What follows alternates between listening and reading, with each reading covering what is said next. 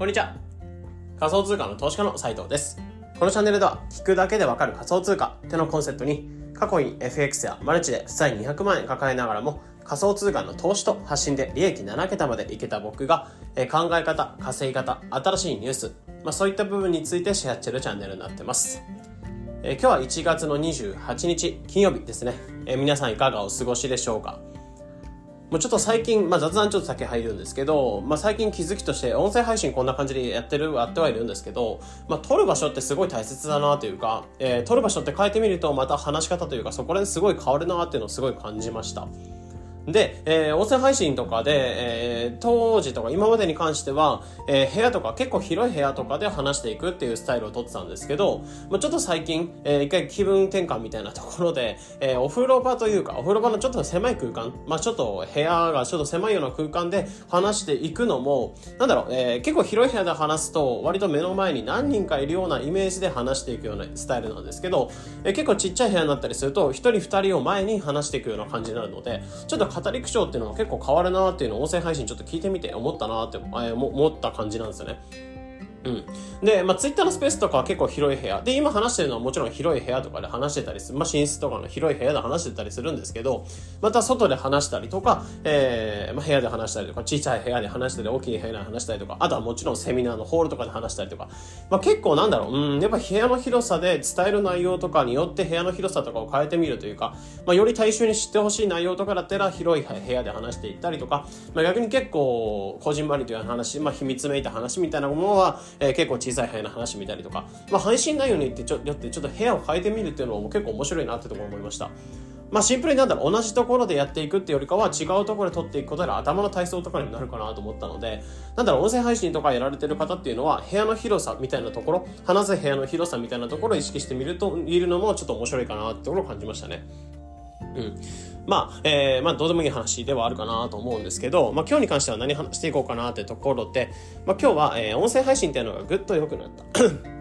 えー、音声配信がぐっと良くなった習慣3選っていうところで、えー、今日は、まあ、音声配信っていうのを、まあ、基本的に例えば自分の考えとか話していくってなった時に、音声配信っていうのはかなり最適というか、本当に気軽に取れるツールではあると思うんですけど、やっぱり自分の声が苦手だったりとか、うん、なんか聞くの苦手とか、まあ、自分の声っていうもので発信していくって、まあ、話していくっていう慣れない習慣かなと思ったりするんですね。やっぱり友達と話したりするのと、まあ、こういった、えー、内容っていうのがあって、えー、コンテンツっていうのがあって、それを発信していくって、まあ、ブログとかで文字で書くのとまた違ってきてて、その人柄の良さとかっていうのは出しやすいんですけど、やっぱ結構これ話していくっていうのは難しいんですよね。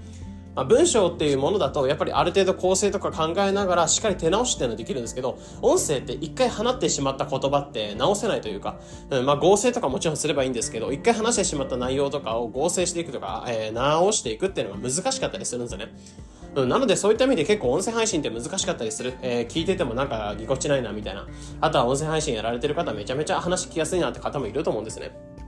うん。で、そういった方向けに、やっぱり音声配信やってる方は、まあ、シンプルに良くしたい。音声配信っていうのを聞きやすくしたいっていうのが、まあ、一番あるかなと思うので、まあ、今回に関しては僕自身が結構、えー、音声配信っていうのが1年以上やってきてはいるので、1年、2年ぐらいやってきてはいるので、えー、そういった中で、まあ、つけてきたノウハウというか、こういった習慣なんかつけたら、えー、割と音声配信っていうのはぐっと良くなったよみたいなところではあったので、話の方していこうかなと思います。なのでシンプルにそうですね。なんか習慣みたいなところなので、小技みたいなと、小技というか、こういった習慣を持っていくと良くなったよみたいなところのシェアではあるので、えー、なんだろう、まあ、文章の型を意識しようとか、えー、こういった話し方とか抑揚つけようとか、まあそういったなんか細かい話し方のコツっていうよりかは、えー、割と僕自身の中でプチ習慣というか、すぐに試せる習慣みたいなものを今回、えー、シェアしていこうかなと思ってます。で、えー、じゃあ、音声習慣、音声配信っていうの良くなってくれた、まあ、良くなってくれた習慣3つみたいなものを話していこうかなと思ってて、1つ目っていうのが、朝しっかりトレーニングをする、運動するっていうところ。で、2つ目っていうのが、話す前にしっかり準備をしておくっていうところ。え体の準備をするってところ。で、3つ目っていうのが、えー、話した後聞き返すってところ。まあ、この3つがあるかなと思うので、1つずつ話していきます。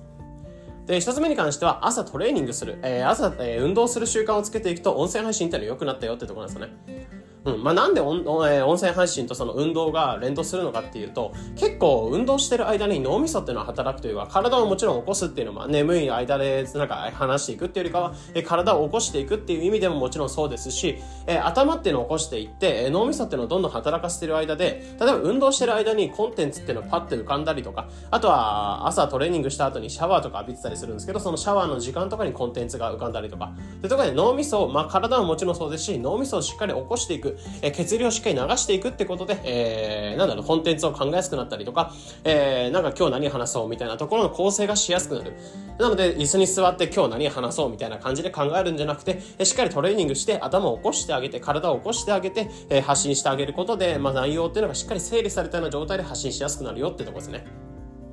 なので一つ目っていうのが朝トレーニングしてあげて自分の体、まあもちろん健康維持のためにもいいと思いますし、シンプルにトレーニングをちょっとしてみる。まあそんながっつり、まあ、結構僕自身 がっつりトレーニングをしてたりするんです。トレーニングというか、え、体を起こしてたりするんですけど、本当になんか、えー、腕立てとか、まあちょっとなんか朝ウォーキングしたりとか、走ってみたりとか、え、そういった感じでちょっとずつなんだ頭を起こしてあげるって習慣が大切かなと思ってますね。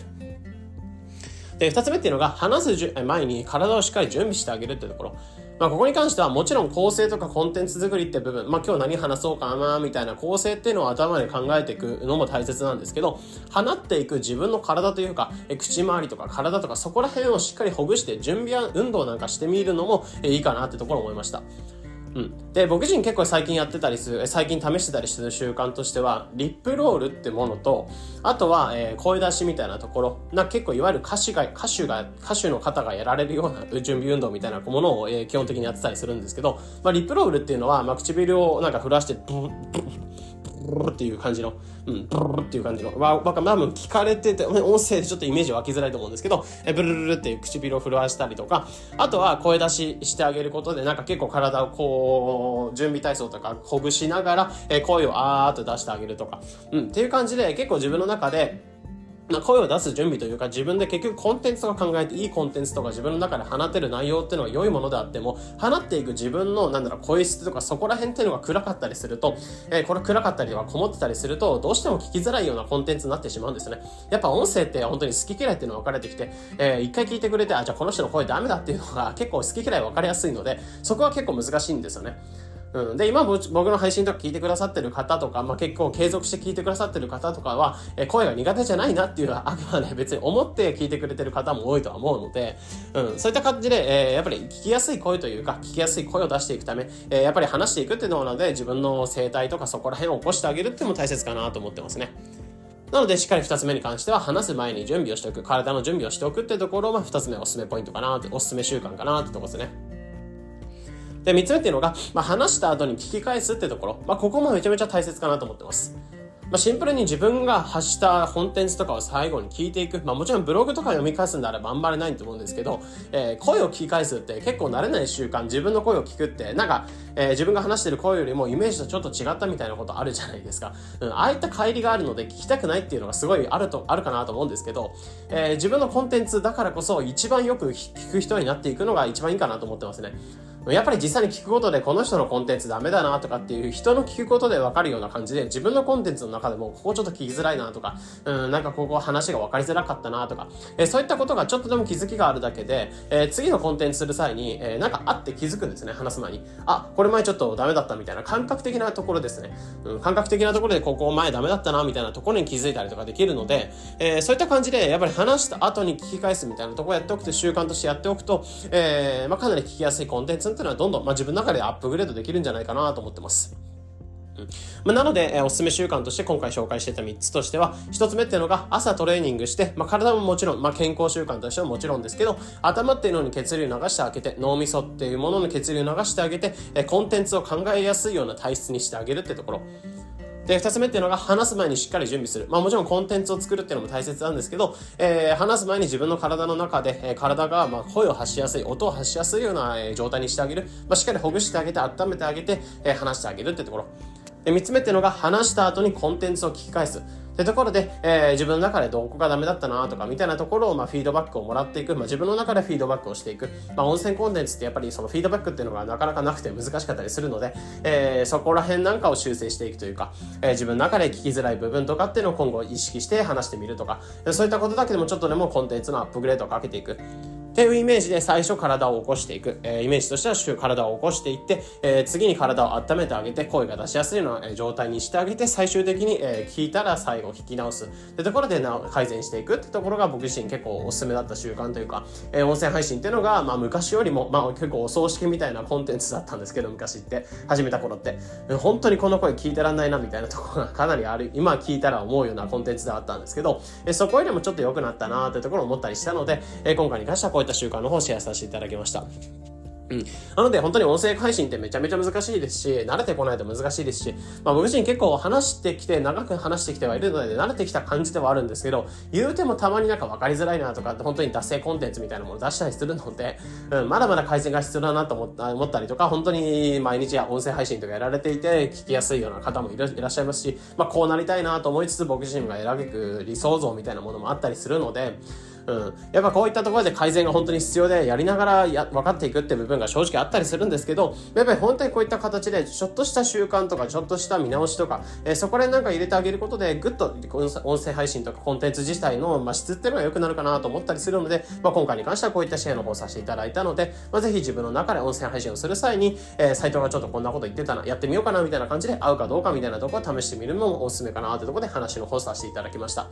え、なので一つ今回の配信というのが音声配信をまあよくしていく、まあ、質を上げていく、まあ、ぐっとレベルアップしていくための一つの参考になれば幸いです。えー、このような形で、このチャンネルでは仮想通貨についてできるだけ分かりやすくお伝えしています。まあ、今日はちょっと発信の内容ではあったんですけど、普段は仮想通貨だったりとか、発信についてできるだけ分かりやすくお伝えしています。日々の情報収集やトレードにお役立てください。ということで、本日の配信これで以上になります。良い一日を。